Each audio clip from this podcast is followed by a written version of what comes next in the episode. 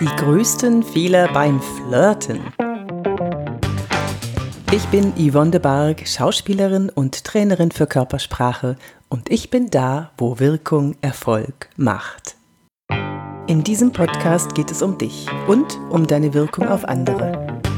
Ich habe mich heute mal dem Flirting gewidmet, obwohl ich ja eher im Businessbereich unterwegs bin, aber beim Flirten kommt es genauso darauf an, dass wir uns gut verkaufen.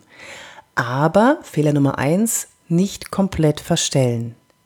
Unser Gegenüber merkt sofort an der Inkongruenz unserer Körpersprache, dass wir uns verstellen, dass wir ihm was vormachen. Inkongruenz heißt, dass das, was wir sagen, nicht mit dem, was unsere Körpersprache vermittelt, übereinstimmt. Ein Beispiel. Ich freue mich sehr, Sie kennenzulernen. Hier hast du an der Stimme und an dem, wie ich es gesagt habe, schon gehört, dass ich es nicht so meine. Wenn du jetzt noch mein Gesicht gesehen hättest, hättest du gesehen, dass ich, das, dass ich den Mund zu einem Grinsen verziehe, die Augen aber nicht mitlächeln. Ob der andere das so genau wahrnimmt, das kann ich dir natürlich nicht sagen. Es gibt Menschen, die können gut Körpersprache lesen und es gibt Menschen, die sind darin nicht so gut. Intuitiv spüren wir aber, dass mit dem anderen was nicht stimmt, also dass mit dem, was er sagt, irgendwas nicht in Ordnung ist. Du solltest, wenn du mit jemandem eine längere Beziehung anstrebst, sei es nun in einer Partnerschaft oder vielleicht in einem Kundenkontakt oder Kollegen, wenn du neu in, in einen Job kommst, solltest du Wert darauf legen, dass du so wirkst, wie du bist. Es gibt allerdings ein paar Dinge, auf die solltest du achten, wenn du jemanden kennenlernst, die können unangenehm wirken. Fehler, die du vermeiden solltest. Erstens, als Mann sitze nicht breitbeinig. Das mögen wir Frauen nicht. Das ist eine Dominanzgeste, die wirkt nicht besonders attraktiv auf Frauen, auch wenn die Männer, die besonders breitbeinig sitzen, denken, dass das attraktiv wirken könnte. Oder sie denken es nicht. Egal. Nicht breitbeinig sitzen. Nein. Diese Dominanzgeste wird übrigens von Männern unbewusst verwendet. Also die verhalten sich unbewusst so, wenn sie andere Männer in ihre Schranken weisen wollen oder wenn sie klar machen wollen, hey, ich bin hier der Silberrücken. Wie gesagt, nur unbewusst. Mir ist das tatsächlich mal passiert beim Drehen. Da ähm, die, die Situation war folgende. Ähm, drei Schauspieler am Set, also ich, ein Kollege von mir und einer, der als äh, Zuhälter gecastet war und es hat sich dann herausgestellt, dass er tatsächlich Zuhälter war. Also ein Zuhälter, der ab und zu mal schauspielert. Die beiden saßen am Tisch und äh, ich bin dann immer nach der Szene, wenn die, wenn die Szene vorbei war, ein bisschen rumgelaufen, damit ich nicht einroste und ich hatte hohe Schuhe an. Das klang auf dem Laminatboden dann so.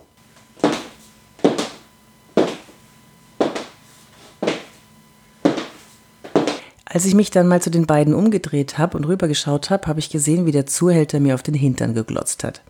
So, und in dem Moment beugt er sich nach vorne zu meinem Schauspielerkollegen, der vor ihm saß, und lacht hämisch. Ist das nicht das geilste Geräusch der Welt?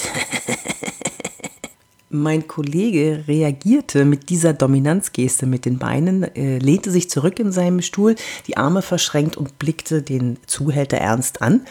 Aus seinem Mund kamen aber harmlose Worte wie, ähm, wollen wir nochmal Text machen? Ich sage euch, es ist so spannend, wenn ihr ein bisschen die Augen aufmacht und mal auf die Körpersprache der anderen achtet. Tipp jetzt für dich. Achte beim Kennenlernen aber auch so im Gespräch mal, wie hältst du eigentlich deine Beine? Fehler Nummer zwei. Die zu schnelle Distanzverringerung.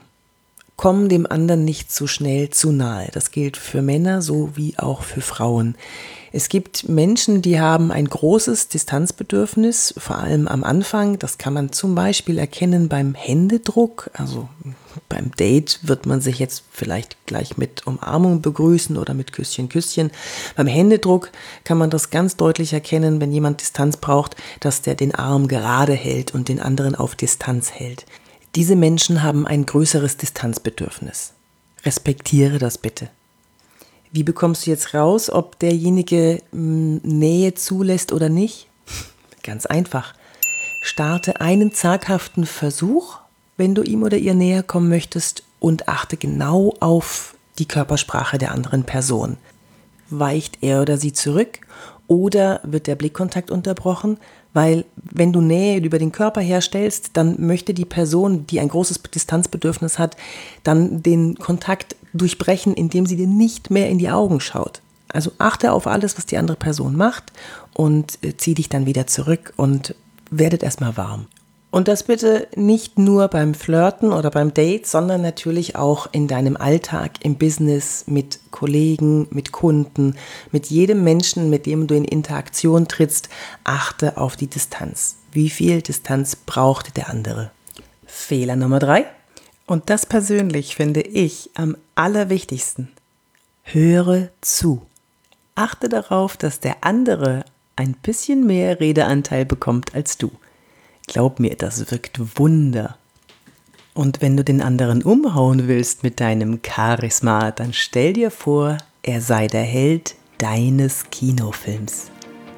Und weil du der Held meines Kinofilms heute bist, habe ich noch einen ganz besonderen Buchtipp für dich.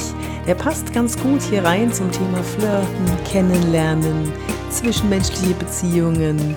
Und los geht's. Das Buch heißt 1001 Date von Yvonne de Barg. Ich lese euch mal eben die Rückseite des Buches vor. Tausend Männer müsste man daten. Bea hat einen Plan. Die ganz knapp nicht mehr Enddreißigerin setzt sich das Ziel, so viele Frösche zu küssen, bis endlich der richtige Mann dabei ist. Doch da kommt ihr der verheiratete Erik in die Quere, Mann einer der reichsten Frauen der Stadt. Um sich von ihren Gefühlen für ihn abzulenken, stürzt sie sich in den Dschungel des Online-Datings. Erfolgreich, was die Quantität angeht. Doch Erik geht ihr nicht mehr aus dem Kopf. Ein Buch mit Tempo, frech, zum Ende spannend wie ein Thriller. Ich packe dir den Link dazu in die Show Notes, okay? Also, jetzt wünsche ich dir eine tolle Zeit. Wenn du noch mehr über Körpersprache wissen möchtest, wie man Körpersprache lesen kann oder wie du Körpersprache für dich nutzen kannst, damit du so wirkst, wie du willst, dann kannst du dir auch natürlich meinen Masterkurs holen. Ich verlinke dir alles, was du brauchst in die Show Notes. Und jetzt wünsche ich dir eine tolle Zeit. Bis zum nächsten Mal. Deine Wunderbar.